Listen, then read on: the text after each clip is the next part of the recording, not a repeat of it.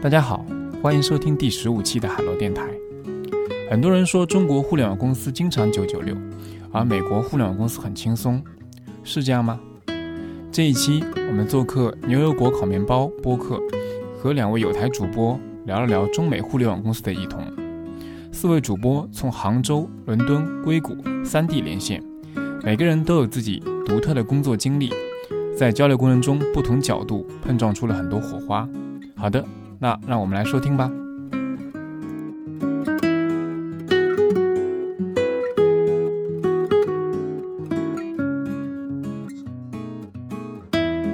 大家好，我是斯图亚特。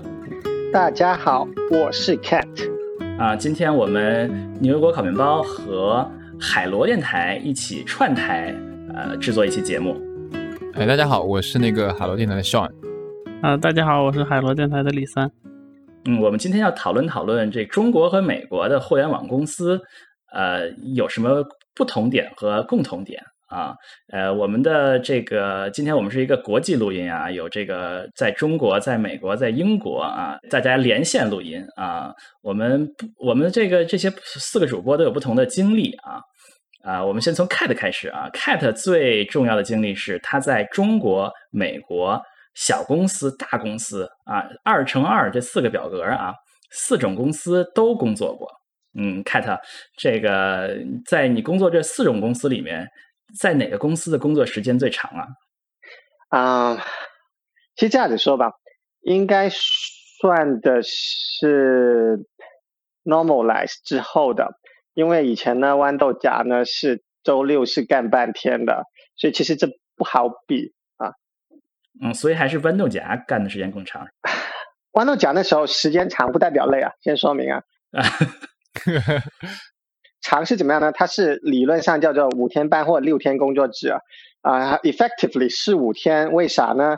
因为豌豆荚的星期六下午呢，大概两点左右呢，就进入了一个大家 happy 去玩的状态了，就是公司内的各个俱乐部就开始放飞自我了。其实你可以认为整个星期六下午就这样子就没有了。你说是不是叫上班时间？这确实是六天的上班时间，还有半天你在花公司的钱玩自己的事情。所以是在豌豆荚的时候是六天工作制，就是每个星期六天工作制，但是实际上是五天半在工作。对，哦，这还闻所未闻啊。对，嗯嗯，那我们说完 Cat 这个呃李三啊，这个最重要的经历是。他在中国、美国和英国都工作过，虽然在美国只不过是实习，但是也也是工作过，也是体验工作过啊。这三个地方的工作，你最喜欢哪个？体验了一下啊，我个人来说，我现在比较喜欢在英国这边的工作。哎，好在哪儿呢？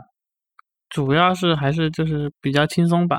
呃，从工作的氛围来说，然后还有从这个工作的时长来说，就是时长也是最短的啊。那你每星期工作多长时间？我们每天是大概九点钟到公司，然后五点钟就大概准备撤。周一到周五，但是周五的下午一般会比较放水。对，这放水是什么呀？你像他们一样懒 这个什么？没有那么夸张，没有那么夸张。对，大概是周五下午可能是三四点钟，然后这个活就干的差不多了。然后在在干什么？嗯，聊聊天啊，然后然后就。去 pub 喝一杯啊！我去 pub 喝一杯哇！对对，就是因为英国人特别喜欢去 pub 喝酒，所以也有这种文化。周五就去 pub，你们这个过分了，这个。嗯，那说说上上是好像是在国内的经历比较丰富是吧？去过很多这个，在很多公司都有了解啊，对很多公司都有了解。那这个上觉得国内的大公司和小公司有什么最大的区别在哪儿？嗯。呃，我在国内的那个中小创业公司和那个大公司都待过。呃，第一个比较大的区别，我觉得主要还是钱多和钱少，就是谁钱多谁钱少。呃，大公司钱还是会 多一点，小公司还是相对少一点。这个是一个比较明显的一个差异啊，至少我的经验来说，这个是第一个点。第二个点的话，呃，在国内的话，其实，嗯。中小创业公司的话，其实对你的能力要求或者工作范围的话，会比较宽泛一点，可能会要求你在各个方面都能去做一点，或者说你是一个多面手，会更喜欢一点。就是基本上哪个地方能用到你，那你就上。呃，对大公司来说的话，就是我待过的几家大公司啊，就是基本上还是要求你专职在那个岗位上，你好好做就行。那你多管其他这块的，可能不一定是好事情。可能这块我觉得，嗯，差异还挺明显的。我来说说我吧，我最大的这个特点是我在一个公司待过待过十年时间啊，我想起来我都觉得，我想都都觉得不可思议，不容易，不容易。对，我在一个公司，这个一千多人的时候加入，不能算小公司了，算一个中型公司啊，一直发展，这个公司现在发展到哇几万人的公司，嗯，这个这是我这是我看到一个公司这个产生的变化啊。那你观察到觉得最大的变化是什么？呃。其实这个是这个公司从小到大的变过呃过程中呢，嗯，我能看到有几点。第一是说交流变得很重要啊，就是小公司的时候大家都非常随意嘛，该找谁就就就就就就就就找找谁。现在就是从什么时候开始，突然就大家开始叫要要说沟通是吧？沟通很重要是吧？然后再一说什么绩效考评，就是叫叫什么？呃，可嗯，这个什么能见度啊，什么 visibility 很重要。你的工作要开始让大家建立，就这套东西，大家在大公司待过的人，大家全都知道这套东西啊，要要要要要搞了啊。但然后还有一些就是就是公司大了，不可避免就会变得就是说，嗯呃，级别变成一个也不能叫级别吧，就是说，嗯，大家开始开始看人，就是说，呃。很多公司在小的时候，大家都大家都在一起工作，谁管你是什么啊？什么级别？怎么怎么样啊？这个只要谁说对了就听嘛，对吧？但是公司大了以后就开始这套东西。你你跟别的部门开会的时候，很多人就不管别的，先要看看，哎，这个人是什么级别的？这个人级别高了哦，他说话一定是很重要的啊！我们要这个争取他要呃。级级别不够高，我见见都不要见，是吧？因为他说话不重要，这样的就是啊，这是两个变化最大的地方。但是有很多不太变化的地方，这公司的基因呢，就是还是变变化不是很大啊。公司公开级别的原因是什么？为什么大公司会倾向于公开级别？嗯，因为我是这样理解的，呃，公开级别对于很多人就觉得是办事方便啊，尤其是一些啊级别高的人，他会觉得办事方便。呃，大家看到级别高了，就就会呃说话就更有分量，别别人就会听你的，那么你就会自然而然的会有一个就是科层制啊，就是 hierarchy 啊，然后有点像那个军衔。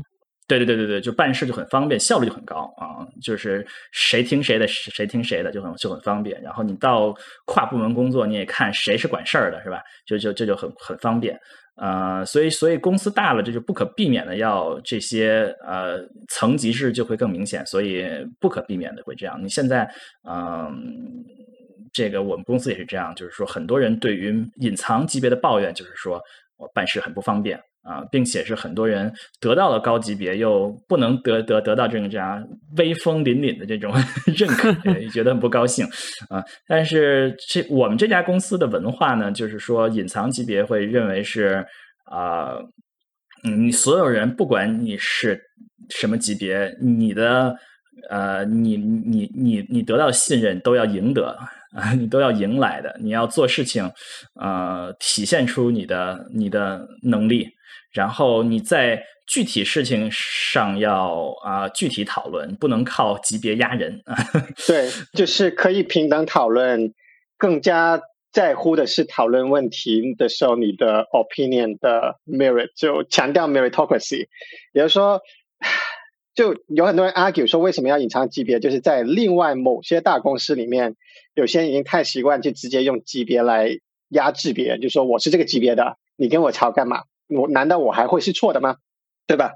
但是其实每个级别的人可能犯错的概率是差不多的，只是你工作的范畴不一样而已。所以就希望 OK，不要因为你级别很低而不敢去怼一个级别很高的人啊。所以就是说尝试隐藏级别是可为了避免某些公司很 toxic 的文化，就是整天就直接用 title 来压制别人。这个我这就是说起中美互联网公司啊，其实大家很多人头脑中第一印象中一点就是说工作强度的差别啊，九九六是一个重要词，重要的词汇，因为我们知道海螺电台其实也聊过九九六的话题，对吧？对对，我们聊过一期。我们还是不厌其烦的要再说一说啊，这个工作时间上，嗯，要不然我们先说说美国的工作室时间吧，因为这个我们要把精彩的留留在后面嘛。美国的工作时间怎么样？Cat 要不要给大家介绍一下？呃，你你们现在是工作几天？都是五天啊。那大家平时啊白天工作一般是几点到几点到公司，在公司待着？比如说你如果呃安排一个会议，一般你会。比如说你不认识这个人啊，你不知道他工作习惯，那你你你会比如说安排一个会议是在什么范围内？我觉得硅谷都是很 standard 的，尤其是你都到了 unicorn 这个阶段了，你不再是一家就是什么三个人去冲 YC 的这种阶段，因为三个人去冲 YC 的是一个完全不一样的阶段，对吧？你到了 unicorn 的阶段了，基本上相对来说就会稳定一点，大家可能都是有早上十点到，然后晚上到吃吃饭吃完饭走的，当然也有。不少人是不一样的，例如说有人就特别早来，但下午就早点走；也有人可能到午餐才来，但是晚上就习惯工作到很晚，无论是在公司工作还是回家之后再工作。嗯，所以大概说来说，就是说，呃，大家基本多数人都会在公司的时间是是上午十点到下午五点，差不多吗？这样子？五六点，六点吧。对，六点啊。然后有的人会往前推，比如说两个小时、一个小时；有的人会往后移两个小时、一小时这样这样。对对对。啊，这是中小型公司是吧？中小型公司，大公司也差不多吧，应该是，大概大概都差不多。但也有人是早上，因为避免三藩城里出来南湾的这个就是 traffic 啊，所以他们有些会选择什么搭七点钟的 shuttle 从三藩来公司上班，但是下午就已经三四点的 shuttle 就搭车回家了。很多人是必须要早走的，因为比如说有的那些托儿所、幼儿园，对，比如说有的就是六点前啊，或者什么叫叫叫叫接你这种这种交通状况，有时候你如果要要要接的话，你就需要早走啊，那就说必须要早走啊。嗯，有的还是要必须要这个早上送到这个送托儿所，反正这都是有不同有有不同的人有不同的情况啊，可能是嗯比较年轻的刚毕业的，可能多数人是往后推的比较多吧，大概比如说十点多到，然后下午吃完饭再干一小时再走了，大概是这样，晚上吃完饭。跟国内我觉得差异还是蛮大的。哦，是吗？那国内是是国内是什么样的？嗯，国内我先说大公司吧。大公司的话，包括我在的和我了解到大公司啊，呃，嗯，大公司的话，其实基本上早上应该是九点到十点，也会有一些公司会晚稍微晚一点。对，一基本上早上不会也不会太早，早于九点的应该是很少，九点半到十点半之间应该比较普遍。有有有早饭吗？基本都有，大公司基本都有。哦，早早饭一般都开到几点啊？一般是九点。九点半之前，就九点半之前就关掉了。就是说，你要吃上早饭，你大概要九点前到。呃，差不多是的，是的。然后晚上我觉得差异还是有点大的。就是大公司啊，我知道大公司，呃，比如说我列举一些阿里巴巴、腾讯、网易、拼多多、字节跳动，呃，加上百度吧，就可能这些大部分的这些公司啊，包括美团啊、小米啊、滴滴这些，晚上应该很少会有晚上九点之前下班的。就我说的是偏核心部门，不是说就是一些稍稍微稍微远一点的一些小部门什么的，可能核心部门基本上是在九点之后，没有我了解的正常应该没有九点之前的很少。然后可能在这里面还会分些档，就九点是一个时间，十点是一个时间，十一点是个时间。那呃，我觉得大部分就大公司里面九点左右的这个属于比较好的情况。然后呢，到十点呢，就是可能。有一些公司，可能腾讯可能我觉得差不多到十点，网易也会有，十一点以后也有一批公司，像拼多多，可能阿里有一些部门核心部门或者字节会十一点以后，所以总体上来说，我觉得下班时间还是长很多的，下班晚。他们早就到了 unicorn 的水平了，这个，嗯，我会怀疑他们到底是有多辛苦了。就好像我说我在豌豆荚，也就时间长，不代表说你一一定在很努力的干活，很辛苦的干活。啊，不一定代表你会觉得心很累，更多的就是 OK，我我要待在这里，因为有有一些字节跳动的员工自己也说，就是对啊，那晚上你要留下，但不是说你一定在这里就是工作闲码，有时候就是你可以学习一下别的东西啊，看看别人的技术文章，多学习新的事事情就就好了啊。但是你想要走呢，你看着老板还坐在这里，你是不敢走的啊，就这样子。对对对。然后我刚刚说的是大公司嘛，还有小公司，我我简单说一下。小公司的话，其实也会有一些呃差别，就是一个是刚刚那个像 Cat 提到的，如果说是外企或者是像国外的互联网公司背景出来的呃创始人的话，相对来说好像会稍微好一点。呃，然后这是一种类型，哦，真的吗？就是说国外的背景的人反而会工作压力更更小一点。我看下来好像会稍微就理念上还是偏向于欧美的这种理念。嗯，那说一说这个九九是怎么算呀？这里面是包括两顿饭的是吧？还是包括三顿饭的？这不，我觉得本来这就是个很虚的一个提法。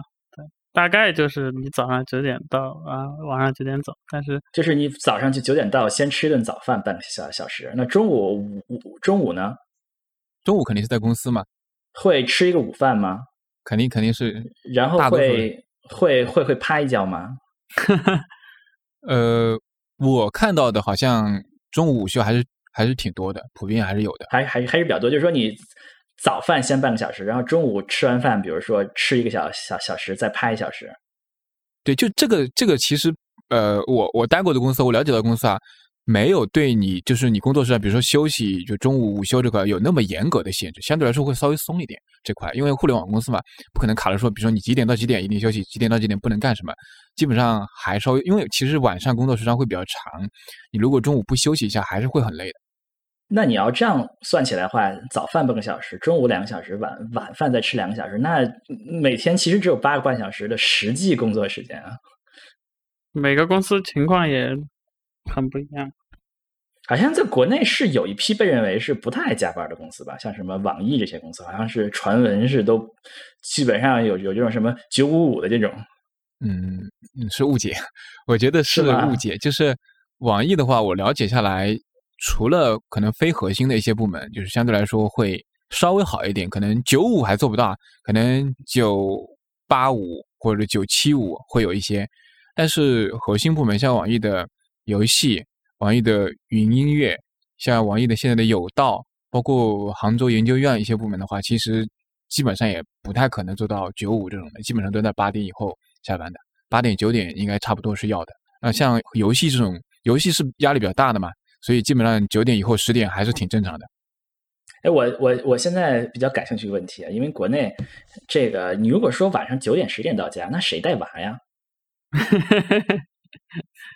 我还没有结婚，所以 所以我还不知道这个问题。呃，啊，这个我一我一直奇怪这个问题。那你你如果说两或两口子全都是是吧？互联网公司一般来说就没有娃了啊？那可能就是父母。一般来说，国内的情况，父母父母带比较多一点，父母带比较多，必须找父母从小到大都要都要都要都要带完嘛？那那也太苦了啊！换着带嘛，四个人呢。嗯，也有很多是这种，比如夫夫妻双方有一方是稍微松一点，没有那么夸张，就可能他主带一点，还有一方稍微苦，稍微苦一点，点苦一点。从这点上说，其实美国和国内还是呃，主要差别是晚上会一般人都会待的比较晚，是吧？这是主要主要差别，一般吃完饭再会待两个小时，是吧？大概是这样，有点像，有点像就新美国新的。新一代互联网公司这些比较年轻的这些刚毕业的，吃完饭再干两个小时，九点钟走人，基本上基本上还是还是比较像的，是吧？是的，是的，嗯，对。但是我们说美国是美国，其实是西方国家里的一个奇葩了，因为美美国是被这个是西方国家里最拼的一个国家嘛。比如说，美国是西方国家里唯一的一个员工每天工作时间超过睡觉时间的 国家。呃，英国什么样子？英国大概介于欧洲跟美国之间，就是欧像欧洲就是大家都是不怎么想要上班的，然后英国人就是这个班还是在好好上，但是这个该下班的时候马上就走了。说完了时间啊，这个这工作环境好像也是大家非常关心的一个问题啊。经常看到什么网上有人晒什么哪个公司啊多么多么多么漂亮，多么多么漂亮，是吧？这个。国内的工作环境通常是什么样的？嗯，我我看到的国内工作环境的话，大公司、小公司基本都是开放式，现在好像就很少看到封闭式的这种互联网公司了。就可能大公司跟小公司区别的话，大公司会更宽敞一点，像大仓库一样。那小公司的话会稍微拥挤一点，工位之间，但基本都是开放式的，很少见到有就除了领导以外，就是职级稍微高一点的可能会有自己的办公室，大部分人还是像一个完全开放的空间在一起办公的。所以这个这个基本上所有公司都是这样开放实验室，就好像是那个这个学校的这个机房一样，是吧？这样这种感觉。主流主流好像是这个。这这个这个在美国应该是不同公司好像差别很大啊。最近开放开放办公室是这十几年的主流啊。上一代的公司，Google 一开始还是有隔板嘛。微软那曾经 Bill Gates 的理念还是说每个程序员有自己独立办公室，是不是啊？对对对对对，微微软应该到现在吧，现在不行独立办公室啊。现现在现在也改了吗？听说改了，也不能百分之百保。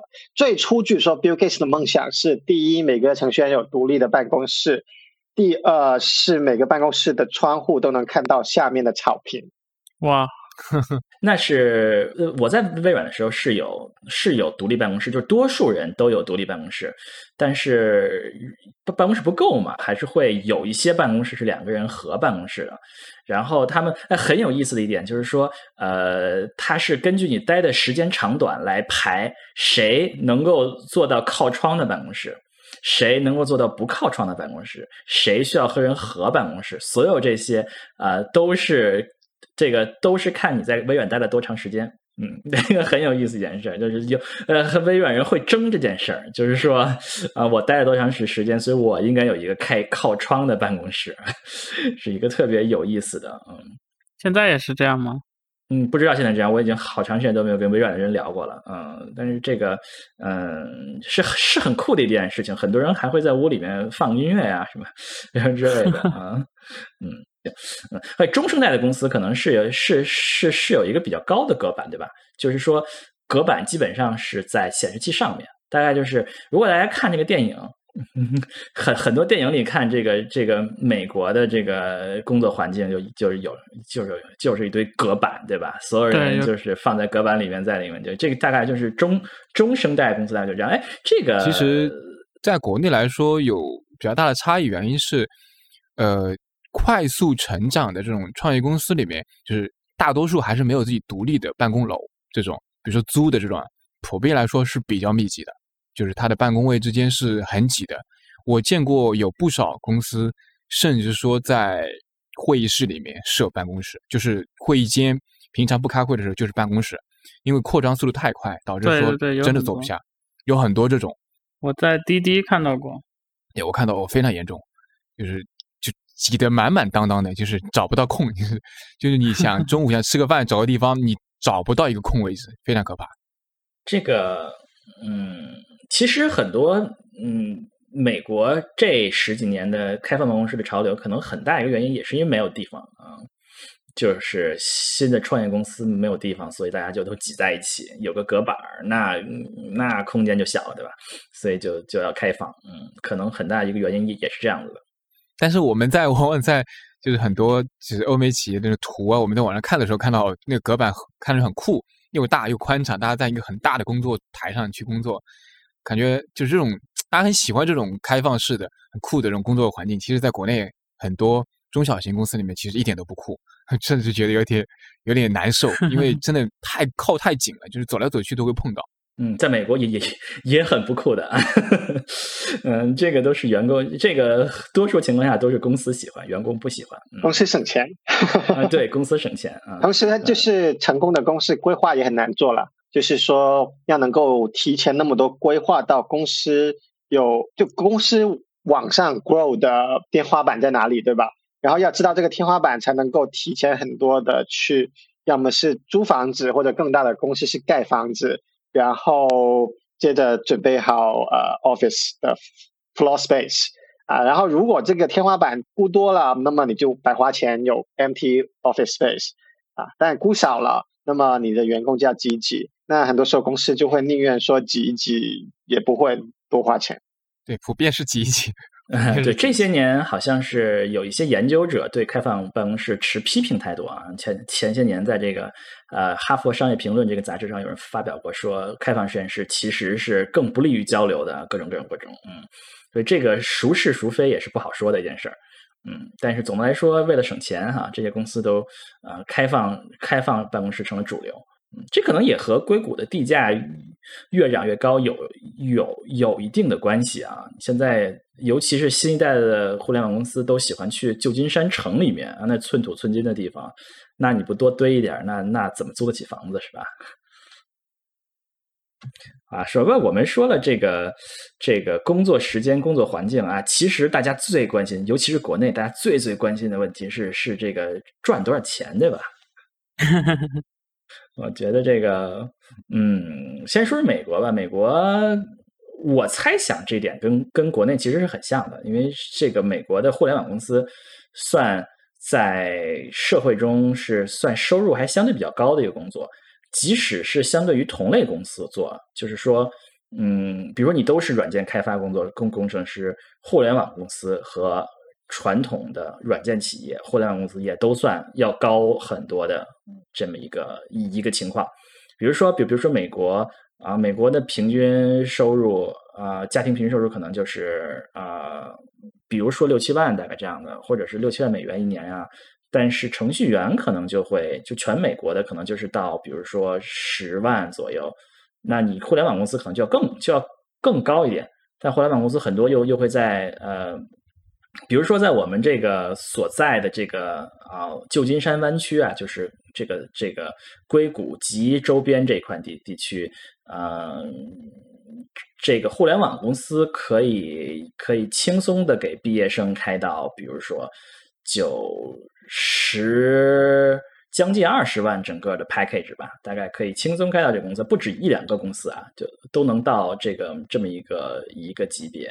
但是你可能啊，一个普通的工作可能也就是能十到十万，大概就不容易。反正是是应该是一个比较呃比较大的一个一个一个差别啊，地域肯定也是一个很大的差别了。就是说在这些很昂贵的地方，像硅谷和。你你你在德州一个什么地方，可能就就差别还是很大的，嗯，这一点在国内是应该是应该说也也也应该我猜想也差不多吧，差不多是的，在国内的话，互联网现在属于中高收收入阶层的，就是基本上不管在哪里啊，互联网收入都属于中高以上，是的，生产都是就是高头部，基本上就是头部，这个我觉得呃可以从二零一零年那个。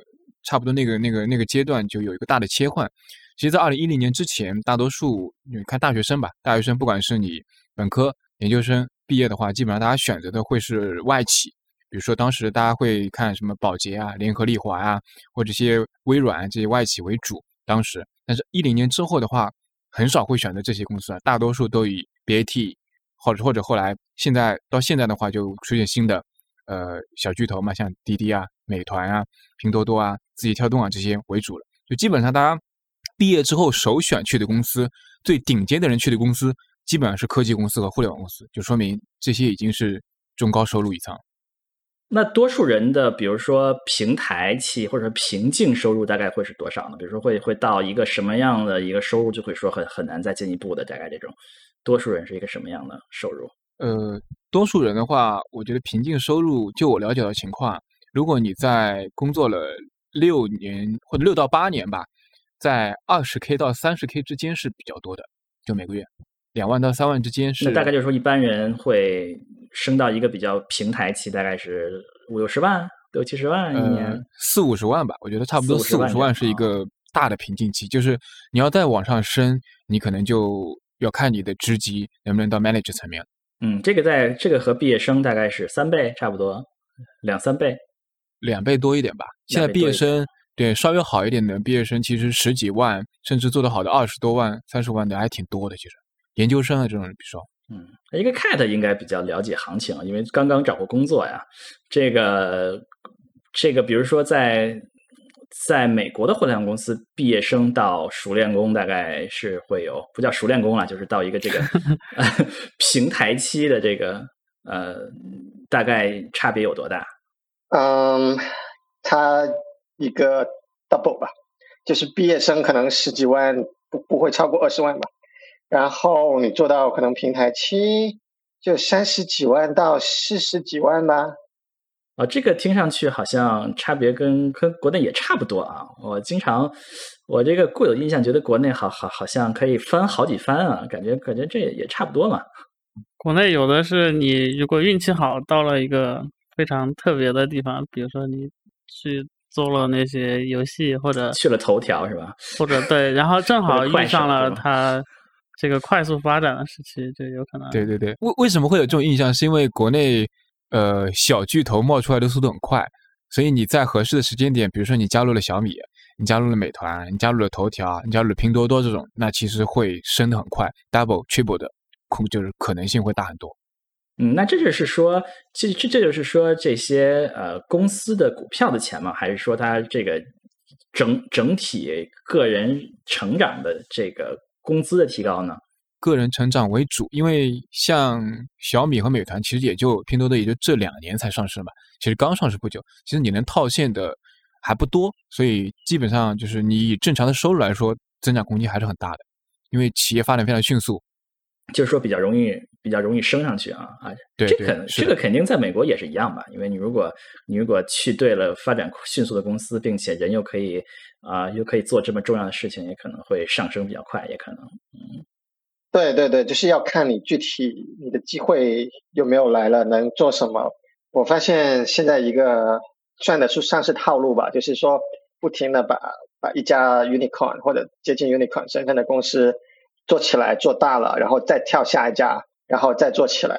然后为什么说这是个套路呢？是这样子的，就是可能你在一家公司的时候，你进去的时候只是个新人，对吧？一切都太晚了。然后你做不出来多少在这家公司能够叫得上原创的工作啊，但是你看过这家公司别人做出来的很多很很好的 infra 怎么做的啊，只是坑不是你的了，因为别人已经做了，你做进去只能修修补补啊，增加点新功能啊。但你参与的过程中，既然你理解到了这个东西是怎么做的，好，那你就跳去下一家公司，下一家公司还是处于这个疯狂增长的阶段，他们的 infra 要做 scale up。那么你去帮他做了你之前在上一家公司看到的东西，你就算是在这家公司做了他们的原创的工作了，那你可能就能够往上涨一级啊，多拿点钱啊什么的。然后可能这家公司也有些东西是你只能看不能做的，因为别人已经在你在你前面做过了。然后你看到了之后，可能你再跳一次咯，下次去下一家公司又把那件事情给做了，然后又能再好一点点。那么重复多几次，这个你你都知道每家公司在快速扩张阶段要解决什么问题了，那可能你能把这个东西做得很好，然后每每家公司都愿意一个非常非常高的职位和薪水来要你。好吧，我们说完了这个收入啊，说完了收入，我们是不是呃，我们这个互联网公司是一个很大的范围啊，这个嗯，有工程师啊，有这个运营啊，有这个产品，哎，产品是一个最近经常在网上经常听到的这个事儿。呃，我们想知道这个，我一直很好奇，这个产品经理这个文化呀，在中国、美国有什么区别？因为我从来没有跟产品经理工作过，所以我也不知道美国的产品经理文化是是什么样。但是 Cat 肯定是很经常跟产品经理一起合作。嗯嗯，美国的产品经理是个什么角色呀？我觉得要看嗯什么公司吧，不同公司差异会很大。啊，在美国啊。公司也会差别大吗？对对对对对，就是说到底，因为其实这些都是一个篮子一样的 title，但实际上要负责的的工作可以拆成不同的块，然后这些块到底每一块是放到 PM 的篮子里面呢，放到 EM 就是 Engineering Manager 的篮子里面呢，还是说 IC 就应该装下来这一块呢？我觉得这个是每个公司有自己的文化的。嗯，那产品经理一般来说，他能装下什么东西呢？那 product sense 啊，product direction 啊，这些基本上是必须要装到呃 PM 那里的。就是说，大概知道大方向，这个产品最终是做什么的，对，是他产品经理要决定。对对对对。那至于某个功能做什么 feature design 这个，那工程师自己说了算，是不会有一个 PM 追着你跑的。反正哦，你要做这个功能对吧？那你自己想吧，这个按钮往哪里放，放什么颜色，是不是就直接根据公司标准化的设计库来做就可以了？那这些都是 PM 不太需要管的事情。然后我觉得以前，例如说百度就很不一样，百度就是有小 PM 追着你跑的，小 PM 必须跟设计师一起，或者他自己决定每个按钮怎么放、多少像素、什么颜色等等等等，他事无巨细的帮你定义好了，而你做的只是把它变为一个 pixel perfect 的呃成品。呃，刚刚那 Cat 提到的一点，就是说，eng eng engineering 就是可以会定义很多，比如说根据产品库啊，可以去自己设计一些东西啊。这个跟我遇到的情况差异还有点大的。就是刚刚那个 cat 也提到了百度嘛，会涉及到小 PM 加设计，把所有的设计稿、策划稿、交互都做完之后，其实作为那个呃开发的话，其实就直接去做整个去执行就可以了。我遇到大多数情况是偏向于这种，就还是非常依赖产品和呃交互去把整个的一个产品的思路、策划、逻辑全都写清楚之后。研发这边更多的是从技术的角度提供一些实现的方式手段，它不会从产品的角度去设计东西的。我遇到情况还是更多这种一点。我感觉这个小 PM 这个东西就是一个很中国特色的一个岗位啊，是吧？你们没有吗？你们你你们公司没有？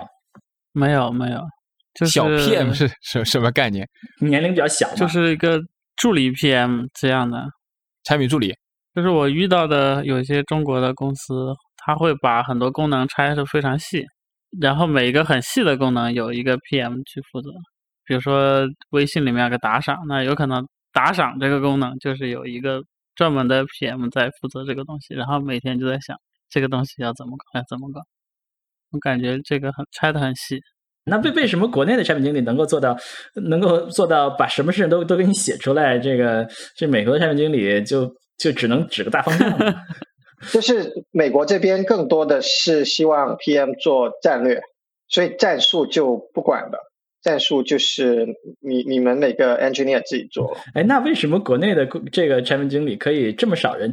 这 既做战略又做战术？跟你啊，不是的，是你可以认为国内的一线的工程师也多很多，所以你可以认为，例如说 Facebook 最低的级别新应届生招进来是 Level Three。你可以认为中国有很多是类似于 Level Two 的工程师一样，就是总体来说，就是对于 PM 和对于工程师这两个职位的下限都是要比美国要低的，所以就会多了一大坨的同样就是比美国的下限还要低的这样的从业。啊，就是就是 CAT 的，因为说是这观点是因为。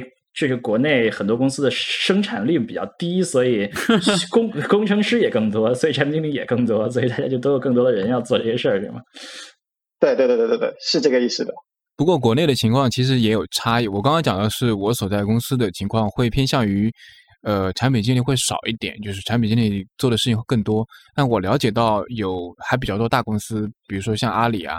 或者说其他一些公司，其实产品的岗位还挺多的，人挺多的。不过字节跳动也是，产品岗位都很多。这种情况下，其实，呃，就是其实人多之后，你事无巨细都，不管是战略层面、战术层面，其实都可以都制定的比较清楚。然后研发这块就不需要那么就是靠前的去想很多产品的东西，也会也会比较普遍。嗯，那那如果产品经理是这种情况，那工程师岂不是非常？觉得生活非常的没有意义，成为一个 成为一个机械的执行这个已经 已经写好的工作的人啊，所以才有那么多产品经理跟这个工程师的段子嘛，在中国。对对对，在国内这个很多，在美国是就可能大家都看不到的，国内就各种吐槽，就是基本上 PM 和 RD，就 RD 这个名字我不知道是不是来自百度还是其他家一直也是这样叫的，就是指就 R&D 嘛。然后就各种 PM 和 RD 之间的段子，就好像天敌一样，就是 RD 会各种的耻笑 PM 做出来不合理的的战术要求啊，但是 PM 就暂时的要控制那些东西。这块呃确实矛盾还蛮激烈的，就是我包括我们现在是因为因为产品是负责整个的 design，就是包括是策划和交互的话，你做完之后就交给。交给呃阿迪，阿迪这块他会觉得，哎，你不懂技术，你有时候你做的这个方案，这个 solution 其实根本不可行，就他觉得你不懂技术，你这个方案设计的就是胡乱设计，你根本没有 sense 去做东西，他会他会觉得应该这么这么这么设计，他就是他要来有些人指指画脚来指导你，但是呢，就是产品又不会让你去指导，就我说什么方案，我就要做什方做什么方案，就经常会发生这种，就是第一个技术，就是阿迪的话会质疑产品经理不懂技术，你瞎做方案。那产品经理 做完之后，就觉得你不要来指导我这么做事情，就是这个事情是产品做的，那你不行，你可以提供你的技术的意见，但是这个东西怎么设计，我说了算，就就会比较多的争论。所以，所以作为产品的上，现在也经常和工程师互殴，是吧？就 是蛮普遍的。所以你们要打个架，应该打不过啊！你们一比六、一比十的人 打个架，应该就是被 秒杀的感觉啊！对对，所以国内的产品经理很多时候生存现状也也很可怕，一个人要挡十几个人，你你要说服十几个人，就是你真的要有那种口才和逻辑能力和，是吧？就是其实是有点有点艰难的。有没有练个功夫什么的？跆拳道啊，特别是小产品。产品资历很浅的人，对对对对，小产品才大的话，我觉得就直接拿抬头压人。哦，真的啊！你资深一点的话，其实还稍微好一点，但是稍微小产品就就很就很惨了。呃，李三现在的公司是是怎么个有产品经理这个角色吗？产品经理就是我们的组长，对。啊，就你就你们没有产品经理，因为因为我们是一个很小的一个小组，然后所以说就在组织上面没有那么的严格。嗯，那就是说。呃，老板管需求，老板管这个呃所有的方向，然后，但是他其实不会管那么细，所以说就比较像美国的那种模式，就它是一个 direction，相当于。其实其实这一点我我还挺羡慕刚刚那 cat 提到的，或者像那个呃李三提到的欧美的这种产品，就可能很专注于就是 direction，就是整个方向性的东西，在国内其实方向这个东西。我遇到的大部分那个产品其实是没有太多决策权的，就基本上就是 manager 或者 director 去决定这个方向应该怎么走，就他分配下来说，他他会拆一个这个呃，就是具体要做什么工作，你去执行就好了。至于说往哪个方向走，你说了是不算的，就比较普遍的情况。呃，就我们跟这个产品经理其实和这个企业文化其实过多其实其实还是关系挺大的，是吧？我们这个我们就直直直接聊一聊这个公司的企业文化吧，是不是？嗯，企业文化这个词儿是个大框，是吧？好像呃也很难定义是什么。对对对对对，这个或者中国的公司怎么看待企业文化呢？嗯，企业文化的话，我感觉上来说，中国的。大部分公司是没什么清晰的企业文化的。那我我为什么在这个网上经常看，比如说华为是吧？狼性文化啊，这企业文化很厉害啊。呃，头部公司，头部公司很明显，华为、百度、阿里、腾讯，我觉得是会明显一点。特别像阿里、华为，我觉得这种还蛮明显的，蛮明显。哦，阿里是什么企业文化呢？阿里企业文化，我只能站在我的角度，就是总体上来说，我觉得还比较。务实和就是快速执行，然后呢，做事情也比较务实。呃，有的时候其实也比较粗糙的做事情，就不是那么不会要求说这个东西做的非常精细，马上上，就是就是他是要求是速度快，赶紧上，就是就是有有点像以前 Facebook 的企业文化叫什么？这个叫什么来着？呃，Moving fast and break things 是吧？啊，对，有点有点的企业文化啊，超快猛。大快猛干，对，大快猛干，对对，有有点这种风格。然后企业内部其实对于这种就是加班文化，或者说这种是比较鼓励的。我觉得总体来说是比较，就是也不能说奋斗文化，奋斗者，对对对对，华为者的奋斗者文化啊。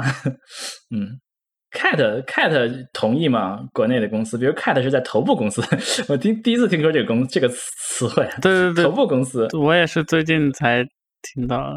哦，真的吗？这是新词儿是吗？呃，Cat 同意吗？百度那时候有一个东西叫做《百度论语》，不知道你们有没有听说过？没有，就是一个小手册，然后强调一下李彦宏啊，或者其他一些早期的扣方的做事的风格啊，或者是他们所说过的关键的话啊。然后以此来强调说，哦，这家公司做事的风格应该是这样子的。这是语录吗？对对对对对，就是一本语录和包括一些做事的事迹。那发下来之后，大家看看也就算了，就觉得说，哦，这是你们想要我们做事的方式。但是你发多少钱给我啊？你发多少股票给我啊？凭啥你要我这样干啊？哎，从我对美国公司的了解来看，美国公司还是有非常明确，一般都是还是有明就成功的公司啊，头部公司啊，头部公司都还是有，还还是有非常明显的这个文化符号的，有有非常的文化的印记的啊，并且差别很大，嗯，哎，前段时间有一个理论说，公司的公司的文化呀，呃，成功的公司的文化很不一样，但但是最关键的不是你的文化是什么，而是你要有一致性，说什么就要做什么。所以你可以看这些公司的文化就写到基因里了啊，比如说，呃，比如说我们我们是从坏的说起啊，说有说说有著名的这个。就是 asshole 型的文化，就是被人很就是对员工很差的文化。最著名的就是坊间传闻啊，亚马逊，嗯，是属于对员工压榨到底啊。它亚亚马逊是个客户至上的公司，嗯，对用户很好，对员工很差。对对，用户很好，对员工很很差，对员工非常的敏，非常的这个严苛。这这这个是经经常大家吐槽，但是亚马逊是一个大家非常喜欢的公司，因为我们作为客户，我们都很喜欢亚马逊。呃，但是作为员工来说，大家都是经常吐槽亚马逊的公司。但是我们说，另外一类公司就是对员工、对员工、员工之上的公司。嗯，我觉得像像这一代公司，像呃。谷歌和 Facebook 是典型，他们让员工高兴是他们非常重要的一个目标，嗯嗯，就是这这这样的公司可能就是另外一种另外一种公司了。那还有一种就是说，有一些公司有这种叫什么以工程师为中心的文化，我不知道国内有没有，百度号称是是对吗？嗯，我在我印象中最主要的例子就是微软和谷歌有这种工程师为中心的文化，嗯，哎。有的人号称说，所有成功的 I I T 公司都有工程师为中心文化，这个我倒没有看出来啊。嗯，但是说你可以看出，他们像微软和谷歌这样公司可能是比较明显的，就是说，嗯，可能是稍微老一点的会有这种感觉，会强烈一些。我因为我在微软待过嘛，我也听说过很多谷歌的事儿。微微软会有这种感觉，就是说什么先进的科技我们微软没有，就一定要做。如果什如果什么科技我们微软落后了，绝对不行，我们一定要赶上。嗯，有这么一种文化，这不能叫工程师为中中心文化，叫工程，叫什么技术文化是吧？技术为中心，技术为中心文化啊。微软有这种文化，就是我们在技术上绝对不能落后，我们要成为技术最领先的公司。那现在是不是是另外一回事？但是他们有这个基因，要成为这个公司，要要要要要要有这样的文化。嗯，这个我倒有点感受，就是工程师为中心的文化，其实就是。早一批的，就是中国的互联网公司里面，可能百度稍微会明显一点，大家也都知道的。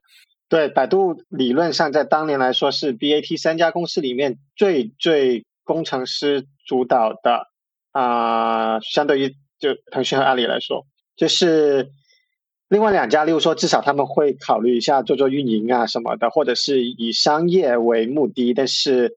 百度当时的原则是我有核心技术，核心技术谁也超不去。我做出来了，我的技术就比别人好，产品就能做到别人产品做不到的事情，用户自然而然而来。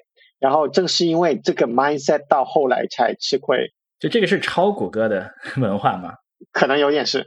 你像我经常觉得谷歌的大多数产品做的都好烂啊，就靠着技术啊。跟产品形态有关系，就是因为搜索这个东西本来就是重技术为主的，就因为很明显一点，就是从就是 BAT 那一波之后啊，再来一波二零一零年左右的公司，像小米、滴滴、呃美团、头条，可能头条稍微好一点，因为有算法嘛。那呃，大部分这里的公司，包括快手啊、抖音啊，抖音它单算的话，这些其实都是重商业模式和运营方向的，其实。产品本身并没有什么核心技术，因为这些公司里面真正以工程师为中心的还比较少。就因为你可能在内部也许会强调，但是其实你整个产品的导向并不以工程师以技术这块为你的核心竞争力，呃，反而是在呃二零一零年后半段，就是因为其实像就是这种商业模式型的创业，或者说这种低技术含量的创业越来越难的时候，新的一批创业公司像。商汤科技、旷视科技，呃，这种就是 AI 企业这种类型公司开始，高科技企业开始出来，包括像大疆科技等等就出来。这些的话，才我觉得工程师的这种呃地位或者工程师这种价值才越发的重要。在这些公司里面，基本上你可以看到他们在宣传也好，在呃招聘的时候也好，他们都会强调说：“哎，我们的工程师背景是从什么哪哪里博士、科学家、首席科学家这种，会比较的重视这块。”哎，这个可能和硅谷也挺像的啊。从这个谷歌这批文化啊，这批公司，这一一直从你像微软这批到谷歌这批工程师都是非常重要的在那批公司里。呃，不重视工程师文文化的结果，就像雅虎这样啊，都被工程师文化的公司轻松干干掉了。但是现在这一批文化，新的巨头也不能叫巨头了，新的这一批，呃，你像什么 Uber 啊，嗯，Airbnb 啊，是吧？这些这批公司，嗯，就就不是这样啊，就就不把工程不把这这个技术太当回事儿，当然，他们有很多。困难啊，有很多需要解决的问题，但是不像当年谷歌做搜索那么需要高精尖的技术来解决问题。嗯，我们这个说一说上下级的关系吧，跟跟这个国内公司的人都怕老板吗？嗯，总体上来说还是怕的，还是怕的。其实虽然现在扁平化其实还蛮那个的，但是其实国内来说，就是老板的生杀大权还是比较大的。嗯，所以上下级，我我就想起来，呃，我想起来当当当年啊，就说国内公司还比较怕老板，当年在微软时候，大家都特别怕老板，这是一个微软的特色啊。呃，原来这个在这个 BBS 上有一个笑话，是说微微软的这个路路上碰到这个经理啊。经理说：“哎，我的狗在哪儿？”然后你要赶紧凑上去说：“哎，我你 你你这个有什么吩咐？”嗯，大概这样子。嗯，但是好像啊，嗯，这么就要就要跪舔一下啊！没有这个夸张了啊！这个嗯，但是我在现在这个公司，这个新一代互联网公司，好像没有觉得这么怕老板。嗯，就是啊，这可能这这可能跟这个公司。呃，经理也未必决定你能很多事情有关系啊。有个文化挺挺有意思，就是就就是员工会给这个部门打分，嗯，会匿名，号称匿名打分啊。这个这这件事很多公司都有，但是这件事很多很多经理是很在乎的。对对对，我我们现在也有这种类似的匿名给 manager 打分。我们会有定期的，就是匿名的给 manager 打分的这种制度。其实很多公司都有做，Google 有做，其他公司也有做，甚至现在也有第三方的一些咨询公司、平台公司为其他公司提供这样的服务。啊，这件事情就是要看老板的老板。如果老板的老板认为说你的老板只要交得出来活，团队该 deliver 的东西能 deliver，那管理可能再差打分再差。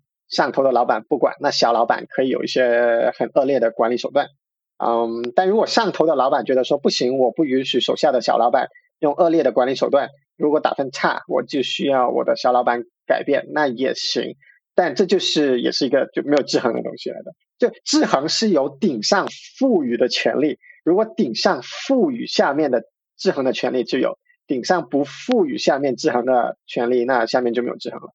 这个这个我可以补充一下，国内的就是，呃，其实跟 Cat 刚刚讲到的是有点类似的。我待到的一些公司，呃，制衡这个东西只取决于一点，就是你那个 manager 的业绩怎么样。就是你这个 manager 如果是他的管理手段不管怎么样，只要他的业绩好的，基本上很难动。那只要他的业绩就是业绩出现变动了，那可能这种下级对他的差评可能会是一个动他的因素，但业绩始终是第一位的。只要业绩好，就很难动。对，因为不敢动啊。你作为二级老板，你敢动这个业绩超好的人吗？对吧？还是员工满意度还是第二位的，还是业绩第一位的？对，都是这样。对，都是都是一样。然后这么这么看来，美国和中国也还比较像。这个我们这个正好说到了考评啊，是吧？我们说了这么多上上下级的关系，正好我们说说考评制度吧。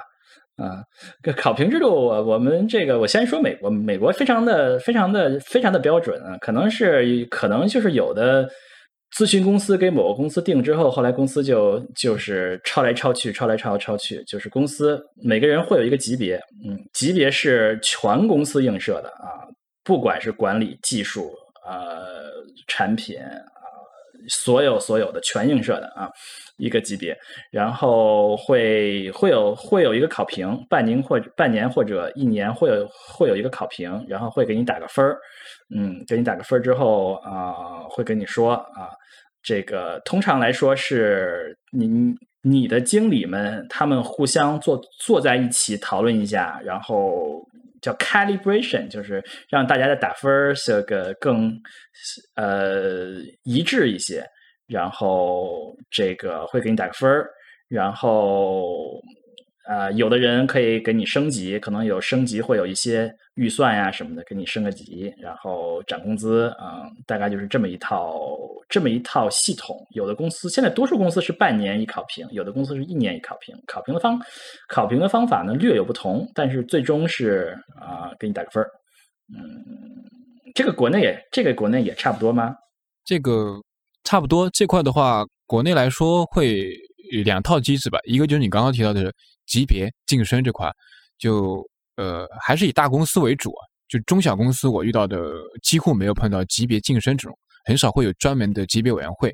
但是大公司里面还会有专业的这种，就是呃评审呃评审委员会，就专门会一年，一般是一年，一年会评审一次。就是如果说一般是你的职级呃你的直属上级会去提名，你可以晋升相应的级别，不管是 P 还是 M，去提名之后，然后你会去相应的会有一个。呃，职级评定的一个演讲，你会做一个演讲，然后现场会有不同的那个评审，不管是技术侧的、管理侧的，也都会有相应的人评审。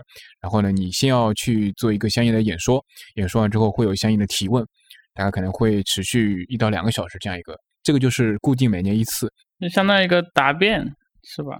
呃，你可以理解为是职级的答辩，对的。哇，这个这个非常像当年的 Google 啊，这个。基本上在美国，我就听说过 Google 一个公司这么做啊，应该是学，应该是学的，应该是学的 Google。对 Google 这个这个，他们的创始人是博士嘛，他们认为传统的企业是非常不公平，他们要学学术界的同行评审制度啊，就是有点像，比如说你在大学里面评教授啊。不是系主任说了算，对吧？是有一个评审委员会，对吧？啊，或者说是你你在这个学会里面评各种各样的荣誉啊，这个 fellow 啊，那肯定不是那个头说了算，对吧？是那有一个评审委员会吧？他要他要他要搞这么一个学术性的这个评审制度，所以他他是要搞一个跨部门跨组的一个专门的评审委员会来评审你的工作，而不是你的你的经理经理说了算，嗯。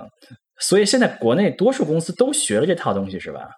嗯，没有，是中大型公司、大型公司会多一点。就是这个其实还是企业达到一定规模之后才会用的，中小型公司其实做不到。就是大多数公司都会用这套东西，是吧？要你各个公司有你的职级体系，你完善的职级体系之后，其实才会用。哇，这那那这说明还是国内还是非常的非常的先进的啊！现在美国我就听说过 Google 一个公司这么做，但是我听说的趋势是 Google 在往这个同行评审他们的传统相反的方向有一些退缩啊。嗯，没想到这么先进的经验在国内是 扩散了啊！但你要知道，国内的。中小型公司全都是老板拍脑袋。对对，中小型公司是没有的。中小型公司职级体系都不完整，就基本上不可能有这种评审制度。老板说你好，你怎么都好啊。但是他组他这个这个是怎么算呢？一个一个组能够涨多少人的工资，能够给多少人升级？这些中小公司怎么算呢？比例嘛，一般是七比二比一这样一个比例去去划，一般都是这样的比例。就是七是一般。比如说我涨薪啊，算涨薪啊。那百分之十、百分之二十、百分之三十三个级别，那是百分之三十的就百分之十的人，那百分之二十的就是百分之二十的人啊，剩下的就是百分之七十的就是百分之十啊，就是就是大概有三档，三档打分。对对，一般三档是按照比例强行，就是有点类似于排名是吧？配额制度，对配额制度啊，这个我觉得是个非常嗯。不同公司可能的决定方法不一样，因为最终公司是要有预算的。嗯，有的预算，有的公司预算可能就是分到组里啊，传统公司可能就是分到组里。是说分到大部门里面，但是其实一线的管理人员也知道，如果大部门要 fit the curve，啊，然后公司又强调说，哦，每个组不一样的，你的组做得好，可以这个组所有人都表现很好的，绩效很好的。那请问绩效不好的人哪里来呢？谁能够让大部门 fit the curve 呢？那最终这才是要想办法解决的。嗯，这就变成了一个非常非常微妙的关系了。就是说，如果我和你都是一线经理，我知道我们大部门一定是要出一些绩效不及格的人。但我们又各自认为自己的组就是表现的特别好，我们的人就是应该高于整个 curve 的表现。那我跟你怎么样处理这个事情？嗯，所以这个好好像有的公司按这个预算分发是分发到你的打分，有的是就是就是分钱，就是你你这个组能涨多少工资，你随便分吧。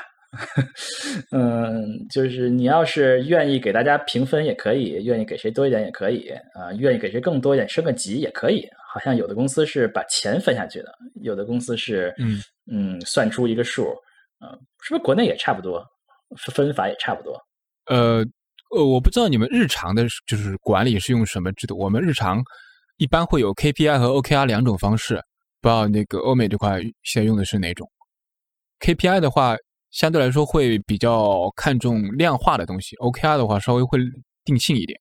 啊，中国我觉得中国很多公司表面上叫做自己在实现 OKR，但是把 OKR 当 KPI 使，就是理论上 OKR 的真正的。说法是你不能用 OKR 作为一个绩效的考评，对吧？OKR 的数字，KR 的数字你达不达得到，不应该直接影响你的考评结果，还是要老板引导这个 peer feedback 或者中国叫做三百六十度考评，由此来决定你的绩效。但很多中国公司还是就习惯了 KPI 那一套，于是就直接拿你 KR 的值来看，哦，那你这个做到没有啊？做到就好，做不到就不好啊。所以那最后就只是给。KPI 换了个皮而已。嗯，中中国我们现在遇到的情况是这样的，就是大部分还比较好衡量的，比如说可以通过数据指标的，基本就用 KPI。比如说像客户服务部门、研发部门可能会有 bug 率啊、上线率啊，还是会有很多数据指标的。然后，然后产品团队像这种比较定性的，其实你是很难有一个数据指标来衡量的，会用 O OKR 会多一点。所以不同部门还会用不同的方式来考核。做呃就是结合的方式，嗯，我觉得好像我不知道啊，反正我待的两个公司都没有把量化作为硬指标，嗯，都是 case by case，就是每一个员工有不同的特点，嗯，那他可能达到了指标，那很好，他可能没有达到指标，他可能做的事情很难量化，那我们也要，那我那我们也要把它放到一起比较，对不对？这个就是一个有些大部门会稍微重视一点量化，例如说增长、用户增长和广告。就是所有东西都是用户增长部门的，就是所有东西都是所有的数值都是月活的拆分下来的指标，对吧？例如说用户注册成功率，哦，那最后都能够贡献到月活。那用户注册成功率再拆下来，又可以拆出来，例如说用户成功输对验证码的比例，对吧？那这些都是层层上去的。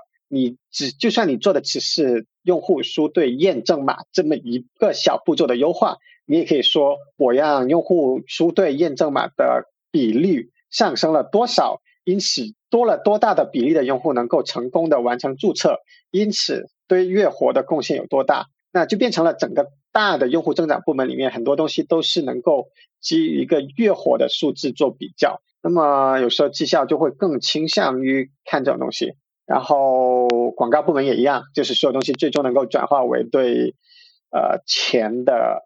这个一个指标嘛，对吧？但其他的部门就有时候就不一定了，就可以很灵活，就说哦，这个东西不可衡量，那不可衡量，我们就想办法设一个合理的目标吧。也可能中间有很多不可知的啊因素，那么我们在实际执行完，再根据这些不可知的因素来看看，做个复盘，看看你做的过程中，你是不是做了很多正确的事情。但是由于这些不可知的因素产生了怎么样怎么样的影响，所以你该拿怎么样的绩效？嗯，所以我们说到很多这么多 KPI 啊什么之类，这这都已经是很现代。说现代就是过去二十多年流行的东西了，对吧？所以说，嗯，可能传统的这些公司，呃，可能很多东西没法这么量化。那那就是那就是你的目标可能就是一个非量化的东西。什么东西产品上线啦，是吧？什么东西，嗯，做到什么什么进展了，就大概就是这样。嗯，小公司的话，小公司其实比较多的是 KPI 加 领导说话。我像我们以前待过的小公司的话，KPI 占七成，三成是领导说了算，领导给一个打分。嗯，领导说了算很重要啊。我们这个考评最后的结果肯定会有的人叫做，什么？开除是吧？绩效不好开除，或者是有一个词儿叫 manage out，嗯，就是礼貌的说让你走啊 或者通过一系列的让你不爽的方式，使得你觉得就自己觉得还是走了比较划算。嗯，对，这个词儿，这个词儿在这个嗯，在微软我听的非常多，manage out，谁谁谁被 manage out 啊。但同时，manage out 还有一个特性，就是保护雇主。从法律的角度来说，使得一方面最好、最理想的状况是你自己觉得待着不爽了，你自己自愿离开了，那基本上你就没有什么回来起诉公司的理由了。那最坏、最坏的下场还是公司要行政的方式让你离开。但是 manage out 的过程是为了为公司积累足够多的法律证据，表明让你走是一个非常 fair 的过程和决定。因此，你回来起诉的话，公司在诉讼上能够很好的保护自己。所以，所以几乎所有的公司都有这么一个，在美国听说所有几乎所有公司都会有，就是常年绩效很差都会 manage out 吗？不一啊，不一定，因为是这样的，小公司往往你的法律风险低，法律风险低是这样子的意思，直接开除对吧？就是说你回来修我啊，我们三个人开一家小公司，开一家 LLC，你你修我干嘛呢？我们公司有钱赔给你吗？你看我们公司融资都没融到多少钱，你修我干嘛？对吧？OK，所以就是说这个你该走就走吧，反正你知道你回来起诉，没有律师愿意帮你起诉我们的，因为律师知道自己分不到多少的律师费，对吧？好了。啊，基于美国的法律体系，这使得起诉一些大企业，就好像所谓的你在麦当劳喝咖啡烫到嘴了，也可以去起诉麦当劳一样，就是因为美国的法律体系使得起诉大公司的回报非常高，这样子就会吸引大家有的没的，甚至非常多的 nonsense 的理由，都有人和有律师愿意站出来起诉一家大公司。因为就算概率再低，摇个奖一样，你摇中了就中奖了，或者大公司怕了，愿意跟你和解了，你也能够分一大笔钱。然后你还要求说，这家大公司跟你签保密条款，不能透露你当时是以怎么 nonsense 的理由起诉他的。总之呢，大公司不愿意 take the risk 就跟你庭外和解了，给钱解决问题。所以大公司非常非常怕给人留下这样的机会。啊，所以大公司会非常非常愿意在这方面做好事情，保护自己。小公司就是没有人愿意起诉我啊，起诉我没有好的商业，没有好的经济回报啊。那有时候做事情就会比较没那么讲究。嗯，所以说不管是开除还是 manage out，几乎所有的公司对于长期这个绩效不好的的人都会把他赶走，对吧？应该是，否则这家公司自己经营的不好。嗯嗯，中国呢一样吗？嗯，国内来说的话，如果是中小型公司的话，基本上就是直接开除，就就没有什么太多的商量的余地。一个是，呃，现在国内的很多员工其实自我权益的保护意识比较弱的，就他很多人其实第一个他不懂得怎么用法律的手段来保护自己利益，第二个他他也懒得去做这种操作，所以。也有少部分人会这么，大部分人是不会的。对小公司，所以呢，基本上就是可能觉得你要开了，那如果能谈的话，那就是谈一部分补偿；那不给补偿也是很正常的事情，那直接就干掉。中小公司就比较这种比较不人性化的手方式。中大型公司的话分两类，一类是一种有明确的末位淘汰制度的公司，它会有非常明确的淘汰制度，就是它在合同里面，在制度里面是写进去的，就你可能最终你的。绩效排名在最后百分之十，那你就要被淘汰。这个是你要签合同的，你不签合同，到时候就是你入职都不行。进来你就同意这个制度。有一些公司啊，业内大家知道的是有这种制度存在的。那这种，如果说你连续考评落在一定的区间之内，你就会被干掉，而且是它不会违反法律规定的，因为你签过相应的协议。就是会被优化掉了，就对对，直接就优化掉，优化掉。还有一种就是。没有明确的末位淘汰制度的，也有很多公司是这样的，就不至于想这么的吃相难看吧。就一般来说，大部分会，比如说他要淘汰你，就两种措施，一种就是把你赶到一个冷门的一个部门去，把你转岗转过去，或者不给你分活，就是软性的逼你走，这是一种；另外一种就是直接告诉你说，那我们来谈一下那个赔偿策略吧。那 N 加一还是 N 加二这种方式，我赔给你，你走，这种会比较多一点。嗯，那还是就是比较礼貌的啊，敬酒不吃吃饭，这算礼貌的，这算是礼貌的。其实淘汰的 bar 也是不同公司有不一样的定位吧。有些公司定位比较高，就使得说哦，这好像一个零和游戏一样，大家都要往前跑。那跑得不够快的人总会得到不那么好的下场，所以大家就跑得更快，越吃越来越吃力。啊，有些公司反而会就是稍微比较包容，大家划个水什么打个酱油，只要你是能力好的人，然后就会养着。啊，以前百度有时候也会养一些这样的人，就是中国总的来说，有时候 BAT 这三家公司有些地方会有这样的一个思维模式，就是说这个好厉害啊，前提是这个人已经很厉害，而不是因为他真的太弱了，所以表现不出来，而是这个人很厉害，但他确实贡献了几年，现在开始打酱油了。那么我们宁愿把这个人养废了，我也不希望他要么跑去竞争对手那里，要么自己开一家创业公司。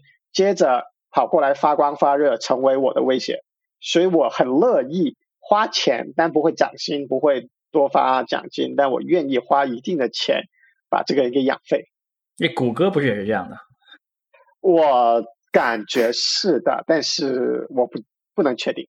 这个是公司的基因有关，嗯，这种我觉得。只有钱包股的的巨头才才做得出来吧？这一般这个小公司、中小公司肯定是不可能做到这种。这是哎，我们怎么扯这么远？我们扯到了考评。嗯，说完考评，跟考评非常息息相关的就是个人的职业发展问题，对吧？大家非常在意的问题，一个是钱，一个是发展，对吧？嗯，有一个点，我觉得现在中国的互联网公司比较特别的点就是。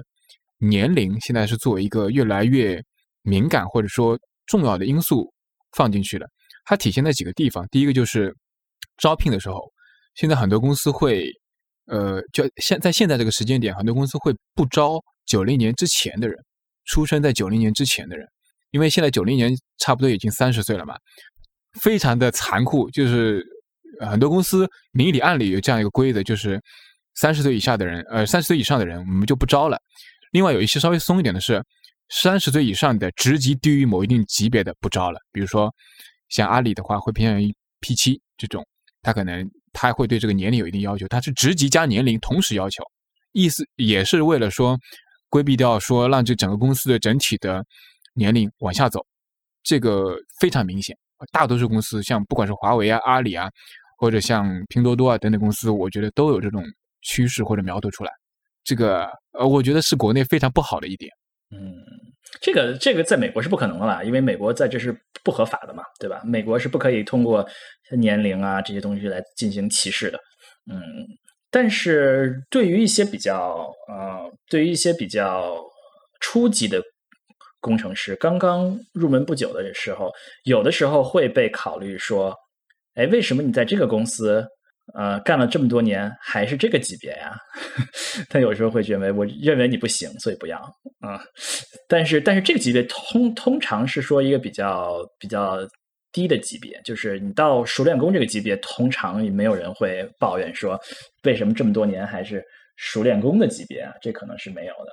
嗯，那所以所以说，我们说技术路线和管理路线，就国内经常有人说做管理，呃。有前途，技术没有前途，是是吗？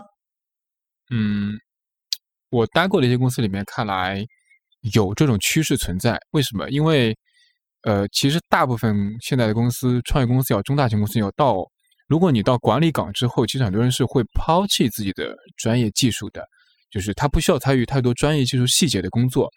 而你如果说你只会技术，就你专业技术非常强，你的管理能力不行，这种情况。除了我刚刚提到的像技术架构师这种不可替代性的职位，其他职位很少能有了。就其他职位基本上，你只要不是这种技术架构类的这种非常核心的骨干的竞争力的，其他的基本上是生存不下去的。你还是要走管理岗，你不走管理岗，后面就是被淘汰。嗯，就说还是呃，技术路线还是会越走越窄，是吧？就感觉往上再往上升的那个岗位数量就会。减的很快，感觉这个这个在美国我也我也说不太清楚，因为所有公司都会标榜说这两条路线是平等的。嗯，但是实际上怎么样呢？其实我也不好说，不知道 Cat 有没有心得。嗯，看统计数据的话，显然是某些对等的级别上到一定的程度，那么这个 individual contributor 的 drop off rate 就会增加，就明显的比同等级别的 management 的 drop off rate 要高啊。但可能不同公司不一样了，这个我不能够保证了。然后，嗯，但这种这种统计其实很难做这个 control，因为你要。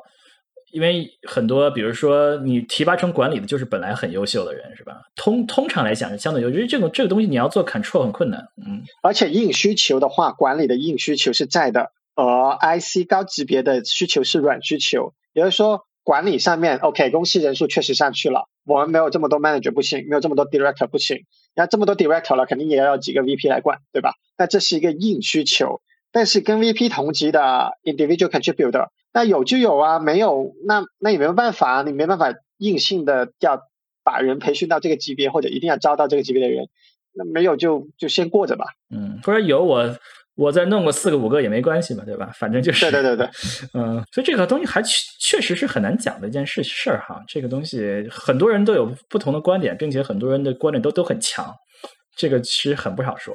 原来原来我在微软的时候有一个 mentor 曾经跟我说，管理的一个优势是是是是说，嗯，你你什么事情也不会做，你什么事情也不需要做，你的组织会给你产出。而技术呢，就是说你什么事情都不做，那你什么也没有。所以从这个角度来讲，呃，管理和技术的特点是是说管理更更有可。更可以叫什么撬杠杆，对吧？只要你能你能出的结果，可能让你下面的组织给你撬更大的杠杆，而技术你都要凭你的 自己的双手啊。看吧，其实我觉得管理很大程度上就是你优化一个系统，那跟你对着一大堆的机器优化一个系统有一定的可比性，对吧？就给你这么大一个 cluster 的机器。那理论上你有很大的杠杆去优化，因为你优化了，就是这么大一个 cluster 的机器都能够得到一个提升，对吧？嗯，但实际上还是要看考评的时候怎么看这个问题。考评的时候，人家是不是看那这么大一个 cluster 换别人上别人也能优化啊？凭啥说你做的好呢？对，这个这个可能跟不同公司看重不一样啊。所以但是就是说，你如果做管理，也可能你优化好一次。如果这个组一直都很正常运转三年，那你那你就自然而然的可以产出，你可以建个新组。而你做技术，你不可能说你把这个系统做好了，我我躺那儿三年都可以 都可以坐着吃饭，这是不可能的。我要不停的做新的东西，嗯，但这不好说，这个确实不好说。有的公司可能认为你你接手一个比较良性的。这个组织你得到的这个 credit 是远不如你能 fix 一个 修理一个运运运转不善的组织，是吧？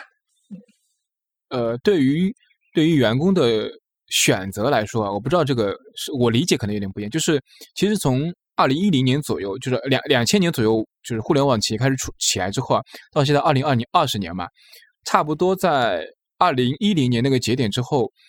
我我觉得在那个节点之前，大部分人还是倾向于是在大公司为主，想留在大公司里面继续发展的。但二零一零年之后，其实出来创业是一个非常常规化的选择，或者非常就是大家觉得一个非常靠谱的一个渠道。二零一零年开始，差不多到二零一五年、一六年到顶峰吧，就是真的那时候一四一五一六那几年创业是非常火热的，就是各种创业的 idea，各种团队随便拉一个人就大公司出来一个人就创业，然后到最近。二零二零年、一九年、二零年又开始下落，又开始回到说大家哎，回到大公司就那个稳妥一点，就是安全一点。现在回到这样一个方向，大概是这样一个曲线吧。嗯，如如果如果光说钱来讲啊，就是说光说经济收益来来来讲，其实硅谷也有一个类似的，也有类似的这个趋倾向，比如说。如果你问一个二十年前的人，他会说创业是很有风险的，你拿的工资也少，风险很大。大公司很稳妥，你创业是需要那种有创业基因的人，不是不是不是不仅创业基因，就是你加入创业公司是是需要有一种这个啊有创业基金的人，因为风险很大。但是你如果从十年前开始到到现在，人家会告诉你，创业公司给的工资也一点儿也不少啊，呃，那何乐而不为呢？对吧？我可能，并且他们的期权给的也不少，但是并且有有这个，你就是稍微赌一把，生活无忧，对吧？这个趋势一直到现在，硅谷还依然是这样吧？创业公司就是也是钱给的也不少，大家都还是很愿意去加入的。嗯，可能国内跟硅谷这个趋势可能是差不多的。我觉得，嗯，看人吧，有些人比较保守一点，就希望留在大公司，等到有绿卡，然后再去小一点的公司。但其实到达 unicorn 级别的公司，其实已经都挺稳健的了，没没有什么大的问题。因为你想想，Facebook 曾经也是这样的阶段过来的，从那个时候到现在这个时候，你说有。本质上的变化吗？在公司商业层面的风险会会有一点了，就是继续降低了一些公司死亡的这样的风险。但是啊，从一般员工来说，不会有非常大的感觉，不会说啊，公司突然间可能几个月内烧完钱了就解散了，不会。嗯。啊，我们继续说啊，呃，这个刚才问题可能我们说歪了啊。刚才上说的是自这个自己开公司是吧？当创始人的意思对吧？呃，自己开公司或者加入创业公司都是啊。嗯，现在我我感觉，其实，在硅谷自己开公司其实还是比较容易的。你包括像我们，其实想要开公司，肯定是可以拿到钱的。嗯，但是这是只不过开不开公司是一个个人选择问题。嗯，不不是所有人都能够接受这种创业的生活方式，不知道在国内是是什么样啊？好像国内有有很多人会觉得很奇怪，说：“哎，你如果能拿到钱，为什么不创业呢？是不是？” 嗯，国内现在创业其实不难，就是开你想开一家创业公司是不难的，但是现在国内拿钱越来越难，就是你要真的拿到融资非常难。要拿多少钱？你要拿个这个天使投投资，那没有多少钱呀。呃，可能拿。天使投资还可以，但是开始到 A 轮、B 轮，就能到 B 轮的公司现在就越来越少，越来越哦哦，那肯定是非常少了，那肯定是要大浪淘沙下来。但是说，但是说你要起步，呃，拿一点钱起步，应该你你是意思就是国内也还是也还是很容易的，对吧？就是如果想要创业，多数人就多数，比如说比较有经验的人都还是可以走，就都可以拿到一些钱干两年。嗯，可以的。你只要有大大公司的背景、title 等等出来的话，还是有人愿意给你投钱的。那为什么？那为什么大家都不是所有人都大家创业呢？很多人是创业为了暴富啊，不是为了情怀啊，不是为了这个，因为有一个 idea 所以我要创业，而是我。我想要 有多少人？有多少人是有有一个 idea 需要创业的吗？我觉得不一定是一个 idea，更多的是真的是一个 mission。呃，我我觉得是因为退出路径发生变化，就是放在可能五年前吧，就是大多数的退出路径还会很多是上市，或者说是嗯呃，比如说你你可能退出了并购什么的。那现在其实。你要想上市，就是初创公司啊，非常难。现在可能被 BAT 或者被大公司并购是一个主流的退出路径，所以相对来说就可能收益就没有那么大了。相对来说，没有以前的这种，你像小米或者像美团那一波那那个公司的收益那么大了。嗯，也对。哦，那有谁创业会梦梦想成为小米吗？我觉得这个野心也太大了。没有，人家拼多多起来才几年，人家野心现在不小啊。嗯，拼多多是厉害，嗯，所以我我们说我们说了这么多啊，从这个工作时间、物理环境、收入啊、产品经理啊、企业文化呀、这种考评啊、职业发展啊，终于说到了一个中美不一样的。为什么我们就觉得中美就没有什么不一样了呢？好奇怪啊！是挺类似的，是挺类似的，是不是我们就差不多啦？对。嗯，那我们今天要要总结一下吗？谁来总结？总总结一下就是，能能说的差别都不太大，这个差别大的都不能说。就我们就差别大都要剪掉是吧？差别大都不能说。嗯，所以说中国和美国互互互联网公司结论是非常像。嗯，对对对对，差别大的只能私聊。所以大家可以加入我们的听众互动群。嗯，顺便再拉一波广告。你的你的听我们的听听众互动群在哪儿啊？啊，对哦，这个问题可大了，这个问题也不能说呢，自己想办法找。这个是个小黑屋，大家自己找到后门，自己钻进来。嗯，好，那就感谢收听我们牛油果烤面包及海螺电台啊。好，谢谢，谢谢，好，谢谢。嗯，好，我们后会有期。大家记得来订阅我们的节目。好，拜拜，拜拜。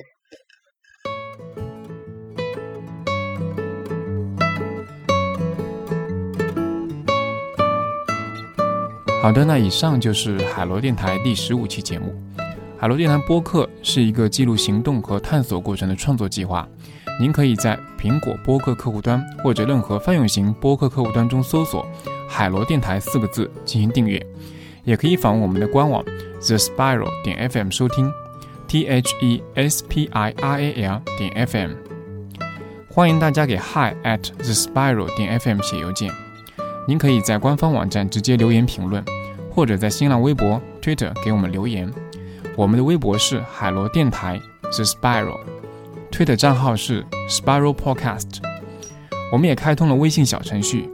请在小程序中搜索“海螺计划”收听。除了能听到电台节目，还可以读到由我们出品的《利器 X 播客》系列文章。我们希望通过海螺电台这档节目，去实践在行动中快速迭代、螺旋式上升的这种理念，并逐渐发现和寻找到属于自己的道路。各位，下期再见，拜拜。